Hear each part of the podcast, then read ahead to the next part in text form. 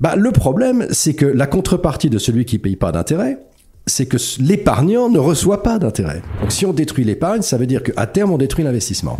Donc si je mets mon argent à la Banque Centrale Européenne, donc si je le prête, et pareil dans les banques, je perds de l'argent. Donc au bout d'un moment, je vais arrêter de prêter. Didier Darcé, bonjour, merci d'être avec nous aujourd'hui sur Grand Angle. Bonjour On va traiter d'un sujet qui est assez, euh, enfin moi en tout cas, qui me qui me fait réfléchir. Aujourd'hui, quand on prête de l'argent, c'est-à-dire quand on le met à la Banque Centrale Européenne, on est rémunéré, euh, je sais pas, tu me diras 4% ou un truc comme ça. Et le problème, c'est que l'inflation m'en prend 5. Donc si je mets mon argent à la Banque Centrale Européenne, donc si je le prête, et pareil dans les banques, je perds de l'argent. Donc au bout d'un moment, je vais arrêter de prêter. Soit parce que j'aurais réfléchi 5 minutes, soit parce que j'en aurais plus, puisqu'on me le prend au fur et à mesure. Absolument. Donc, euh, qui le prend déjà hein Et deuxième chose, comment ça se passe, euh, le endgame de ça? Donc c'est la question du taux d'intérêt euh, inférieur au niveau de l'inflation. Euh, alors effectivement, il faut comprendre dans une économie, c'est que euh, les taux d'intérêt coûtent à celui qui les paye, mais rapportent à celui qui les reçoit. C'est souvent quelque chose qui est oublié, ça. Donc, quand on dit c'est très bien de mettre les taux d'intérêt bas, voire inférieurs à l'inflation, voire négatifs, on a même eu des taux d'intérêt nominaux négatifs. Tant qu'à faire. Et alors on se dit c'est formidable parce que comme moi je suis emprunteur, euh, ça me coûte de moins en moins cher d'emprunter, donc je vais pouvoir développer mon activité économique parce que ça me coûte rien d'emprunter de l'argent et ça va faire partir la croissance et c'est formidable, etc., etc. Alors ça peut avoir cet effet à court terme. C'est ce qui se passe d'ailleurs quand on a, euh, euh, par exemple, une récession ou une activité économique qui s'effondre. Ce qu'il faut faire, c'est baisser très vite les taux d'intérêt pour justement donner de l'air à l'économie. Mais si on fait ça durablement, même quand on est en croissance, ce qu'on a connu quand même depuis assez longtemps, bah, le problème, c'est que la contrepartie de celui qui paye pas d'intérêt, c'est que l'épargnant ne reçoit pas d'intérêt. Donc ça veut dire que l'épargne chute. On détruit le capital. On détruit l'épargne. On détruit l'épargne. Alors, au début, bon, si vous faites ça pendant six mois, c'est pas grave. Mais quand vous commencez à faire ça pendant des durées longues, vous avez l'épargne qui s'effondre. Et ça, vous le savez, l'épargne, c'est pas simplement. Alors, ce sont des grands institutionnels. Ce sont les fonds de pension, par exemple, dans le nord de l'Europe, aux États-Unis, en Angleterre. Ce sont aussi des compagnies d'assurance. Euh, mais c'est aussi, euh, ben, le, le, le, le, le couple de retraités qui a ga- gardé un petit peu d'argent. Il a économisé. Il a, il a peut-être pas de maison, mais il a mis euh, son argent euh, dans un fonds monétaire ou dans des obligations d'État en se disant ça va me rapporter un petit peu d'argent euh, par an euh, en réel. C'est-à-dire que s'ils mettent 100, les taux d'intérêt sont par exemple à, je sais pas, à 4, l'inflation est à 2, ça veut dire qu'il a 2% de plus par an qu'il peut consommer et aider à, à faire un complément de retraite. Donc en fait, l'épargne, c'est quelque chose qui va qui, qui, qui touche pas simplement des grands euh, des, des grands organismes, c'est absolument tout le monde. En fait, si on se résume, l'épargne, ça finance les entreprises, le, ça finance le capital. Ça fait Voilà. Ensuite, euh, ça finance le système assurantiel. Ouais. Le système assurantiel, c'est juste les contrats à long terme. Si je veux une retraite, si je veux un prêt immobilier à 20 ans, si je veux je sais pas quoi dans 20 ans, Mhm. ah ben ça c'est le monde assurantiel. Ouais. Et euh, ben si on casse ça, on est quand même pas bien. Bah, l'épargne, euh, au niveau macroéconomique, finance l'investissement. Donc ça veut dire que euh, y a équilibre qui se fait entre épargne et investissement. Donc si on détruit l'épargne, ça veut dire qu'à terme on détruit l'investissement. Détruire l'investissement, c'est très embêtant dans une économie parce que l'investissement, c'est la part non consommée euh, d'une production. Donc voilà, je, je, je produis 100, je suis quelqu'un d'assez raisonnable, j'épargne disons 10, et cette épargne, ben, je vais le mettre euh, par exemple dans les taux d'intérêt, donc dans, un, dans des obligations d'État, etc. Et puis l'intérêt de ne pas dépenser ces 10, c'est qu'elles sont épargnées, donc elles vont être utilisées par quelqu'un qui en a besoin pour monter une entreprise, pour acheter des nouvelles machines, pour renouveler le stock, voire même pour développer un système éducatif. Parce qu'un système éducatif ne peut fonctionner que sur l'épargne. Ça coûte très cher de former des enfants, faire des universités, des écoles. Bon, il y a aussi les soins gratuits, etc. Mais oublions même ça. Regardons simplement sur le système éducatif. Le système éducatif, c'est simplement une partie de la population adulte décide de ne pas tout consommer de ce qu'elle produit pour garder de l'épargne. Cette épargne sert à ce que les enfants soient formés pour plus tard. Donc l'investissement, c'est la condition de perpétuité d'une euh, d'une civilisation, d'une d'une activité économique, etc.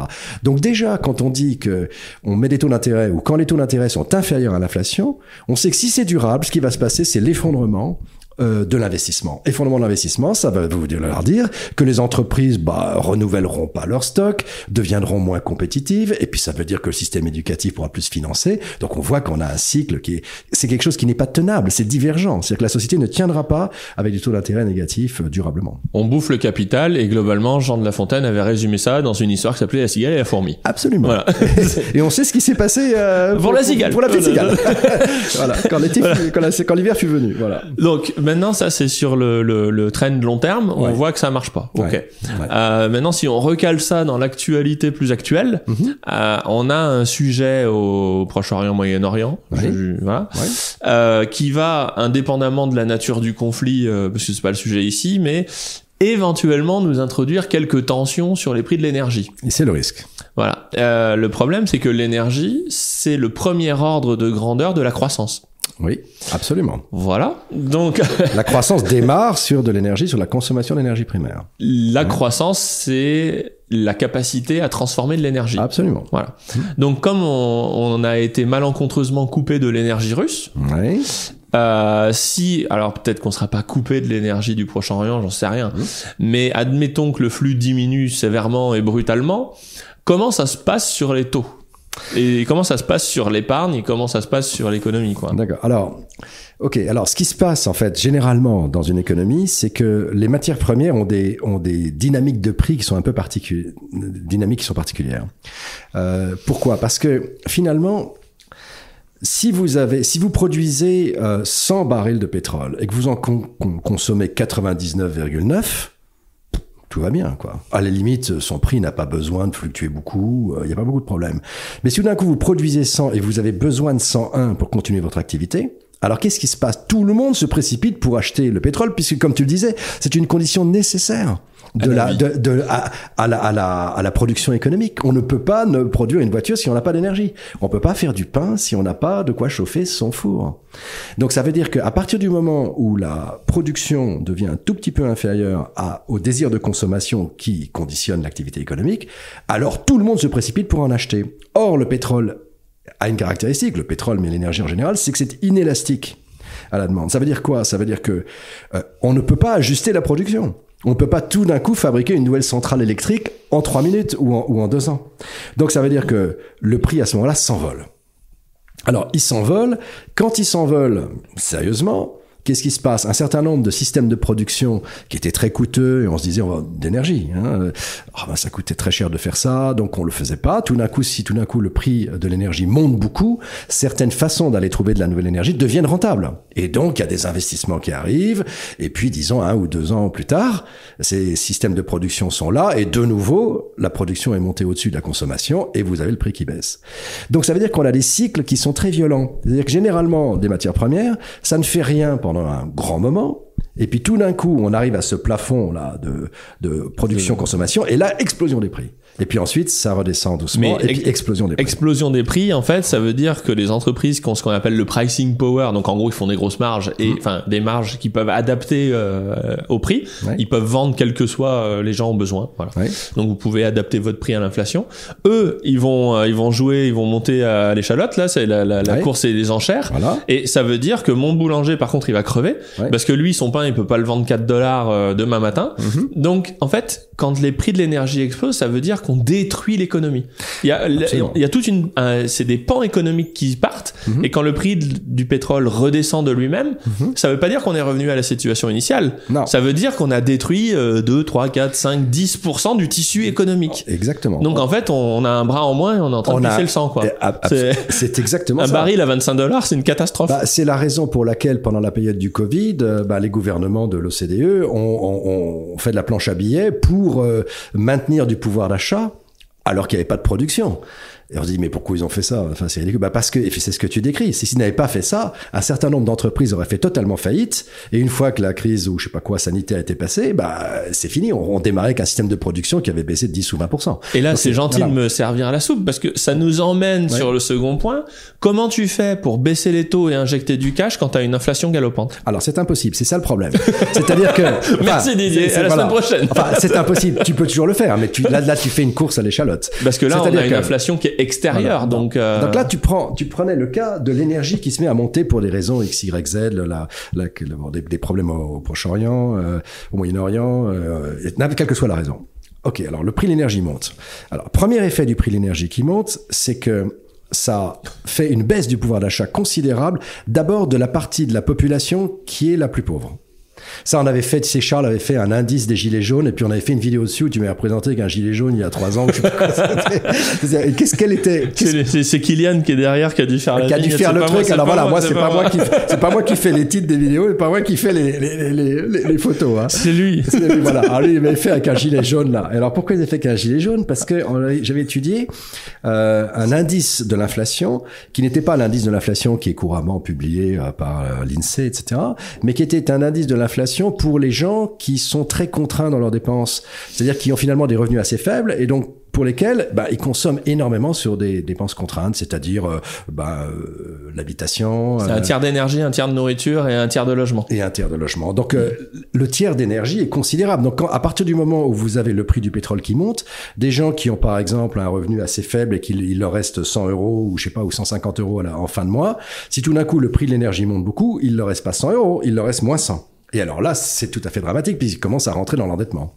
Et donc, il y a des surréactions. Donc, ce qu'on avait montré, c'est que les, les, parties des populations les plus pauvres sont beaucoup plus sensibles au prix de l'énergie que les parties les plus riches. Évidemment, on le comprend pourquoi. Et la conséquence de ça, c'est qu'on suivait l'indice donc de l'inflation générale et cet indice-là pour la partie la plus pauvre.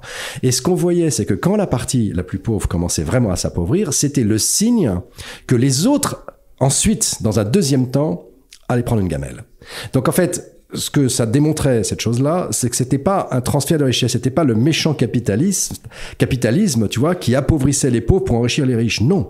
Quand la partie la plus pauvre de la population, pour une raison d'inflation de de, de, de l'énergie primaire par exemple, quand il était touché pour ces raisons-là, en fait, la conséquence, c'est que l'ensemble de la population, dans un deuxième temps, euh, se prenait une gamelle. En fait, quand on dit quand les gros maigrissent, les petits crèvent, voilà. il faut compléter la sentence, la phrase en disant et une fois que les petits sont morts, les gros deviennent pauvres et et quand les gros maigrissent, les petits crèvent et au final on détruit tout comme ça. On détruit tout comme ça, voilà. c'est une spirale. C'est une spirale en fait. En fait, tout est lié. En fait, tout est lié. Donc ça, c'était très intéressant. C'est pour cela que nous vous accompagnons dans ma lettre d'investissement que je co-rédige avec Didier Darcet pour préserver votre patrimoine et le développer. Il y a beaucoup de choses à faire, mais il ne faut pas se tromper. Nous vous expliquons comment débancariser votre épargne de l'Union européenne, comment vous construire des portefeuilles financiers qui préservent ou développent votre épargne. Et enfin, on vous donne des opportunités pour investir dans le private equity ou autre façon de faire du crowdlending dans des secteurs bien réels de l'économie. Pour vous abonner, cliquez sur la fiche qui apparaît en haut à droite de l'écran ou via les liens en description. Donc ça veut dire qu'à partir du moment où l'inflation, par exemple, où, le, prix de l'énergie euh, monte primaire considérablement, il va y avoir un effet sur l'inflation. Alors, un effet sur l'inflation, comme je dis, en général, pour l'inflation sur l'ensemble des biens et services, et un effet encore plus fort pour ceux qui consomment plus d'énergie, c'est-à-dire les populations les plus faibles. Donc accentué sur les populations les plus faibles. Mais d'une façon générale, considérons qu'il y a déjà un effet sur l'inflation. Effet sur l'inflation, qu'est-ce qui se passe? Eh bien, bah, il y a une inflation, donc les gens ont un certain salaire, les prix ont monté, donc ils perdent du pouvoir d'achat. Évidemment, ça, ils sont pas contents de perdre le pouvoir d'achat. Donc, commence à y avoir des pressions sociales pour avoir une augmentation des salaires, ce qui est tout à fait normal. Cette pression sociale fait que, bah, il faut répondre à, à cette demande sociale, les salaires augmentent, et à partir de ce moment-là où les salaires commencent à augmenter, on voit que le cycle inflationniste est passé de l'énergie au salaire. Et à partir du moment où il est passé au salaire, eh ben, on a une inflation qui est auto-entretenue, qui, qui ne vient plus, en fait, de l'augmentation de, de l'énergie. Donc, à ce moment-là, on a ce qu'on appelle une inflation qui est, euh, euh, bon, elle est ancrée, on dit La ancrée. fameuse boucle prix-salaire. Boucle prix-salaire, etc., qui est ancrée dans l'économie.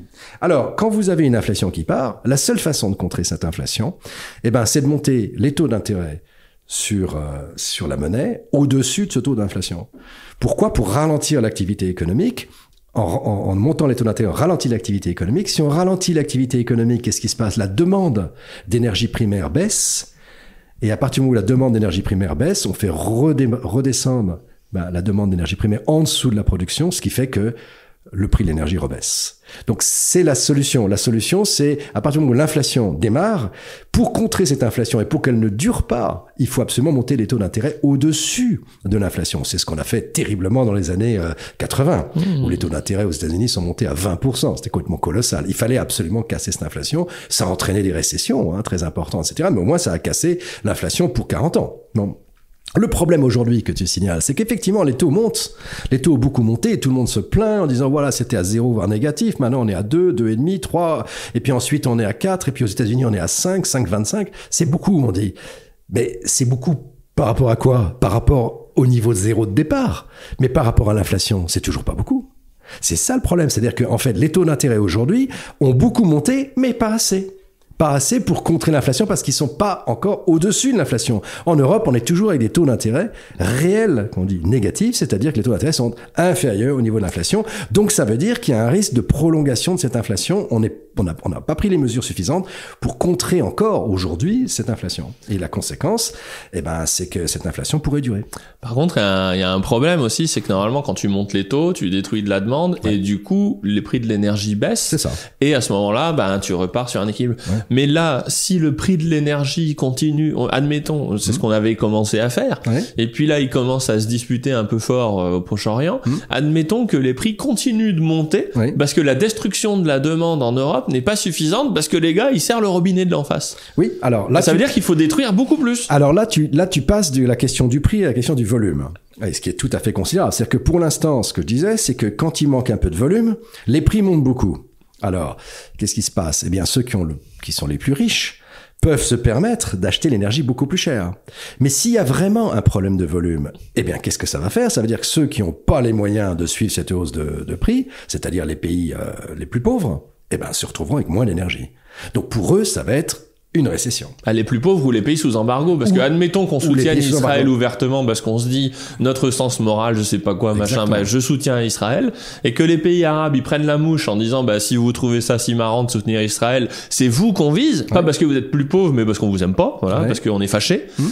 Eh ben ben voilà. Mais pareil, c'est ça. Eh ben, qu'est-ce qui se passe? Voilà, ben, bien sûr. Que, Comment on fait, chef? Bon, l'année dernière, par exemple, l'hiver dernier, on avait quand même, l'Europe avait réussi à re-remplir toutes ses réserves de gaz en achetant le gaz à n'importe quel prix n'importe quel prix. Donc c'est Pouyanné qui disait on a hein fait l'essentiel de l'augmentation des prix du gaz en Europe en allant chercher 10% de plus qu'on a piqué aux Vietnamiens, aux mecs en Asie du Sud-Est. Absolument ça. Donc on a été asséché le reste du monde en payant n'importe quel prix pour qu'on ait suffisamment de volume pour pas rentrer en récession. Si en fait on n'arrive pas à aller chercher ce, ce, cette énergie en volume, c'est qu'on n'y a pas accès. Mm. Alors là la récession était inévitable et elle est violente. Hein. C'est-à-dire que le, le, le, rapport entre le, le manque d'énergie et, le, et, et, le, et, la récession est quasiment de 1 pour 1. Donc si tout d'un coup vous avez euh, simplement 90% de l'énergie que vous aviez au départ par rapport euh, à 100% l'année d'avant, vous allez baisser votre production de 10%. Alors on a fait beaucoup d'efforts en Europe pour essayer de dépenser moins d'énergie. Donc il y a eu qui se sont avérés réels. Il y a eu un ajustement qui s'est fait et qui a perduré d'ailleurs après euh, la période donc de l'hiver dernier. Mais euh, c'est aussi parce que on a pris les mesures les plus simples. Comme toujours, l'économie qui est faite n'est plus à faire. Elle est plus à faire. Voilà, l'économie qui est faite n'est plus à faire. Donc en fait, refaire un, un, deuxième niveau de cette nature est beaucoup plus, beaucoup moins probable. Donc ça veut dire que oui. Alors là, si on rentre dans la contrainte du volume de d'énergie primaire, là, c'est c'est vraiment une grosse. La sécu. La sécu. sécu, sécu. C'est c'est ça, bien sûr. C'est affreux. C'est affreux. Donc ça veut dire que oui, bien sûr, une, une économie démarre par un volume d'énergie primaire. Et du coup, t'as beau imprimer tout le pognon que ça sert à rien. Ça, rien, ça marche pas. Non, tu peux pas imprimer des barils de pétrole. Mais ils vont en imprimer quand même dans ce cas-là ou pas? Bah, ils peuvent peut-être essayer d'en imprimer pour essayer d'acheter euh, des euh, de, de, la, je sais pas, de l'énergie partout. Mais de toute façon, si tu n'as pas l'énergie, tu n'as pas la production. Alors, ce qu'on peut faire, comme toujours, si c'est que nous on n'a pas l'énergie et d'autres l'ont, hein, par exemple. Donc, ce qu'on fait, c'est que ce qu'on a fait pendant la crise du Covid, on imprime plein de, de papier qui fait de la dette, et avec cette dette, on achète les produits des autres. Donc on va acheter des... et on importe. Ah, Donc mais si on fait ça, c'est bon, c'est très bien, mais ça veut dire qu'en fait on consomme une production qu'on n'a pas euh, bah, par définition euh, produite. Et à ce moment-là, eh ben, ça veut dire qu'on a la dette qui monte, qui monte, qui monte. Mm. Et évidemment, ceci n'est pas tenable non plus durablement, puisque cette dette monte, il faut servir des taux d'intérêt sur cette dette. Et à fur et à mesure que la dette monte, le, la, la, la, charge de la dette augmente, augmente, jusqu'au moment, eh ben, les impôts suffisent pas à, à, payer cette dette et à ce moment-là c'est ce qu'on appelle la trappe à dette et alors là c'est toute l'économie qui s'effondre. Bah après moi je vois qu'un seul truc et on en reparlera dans la vidéo juste après c'est que c'est très bon pour le bitcoin tout ça et c'est très bon pour l'or pour ceux qui aiment pas le bitcoin. Mmh. Donc euh, ben voilà on va en parler dans une prochaine vidéo. Merci Didier. Voilà, t'en prie, bonne journée.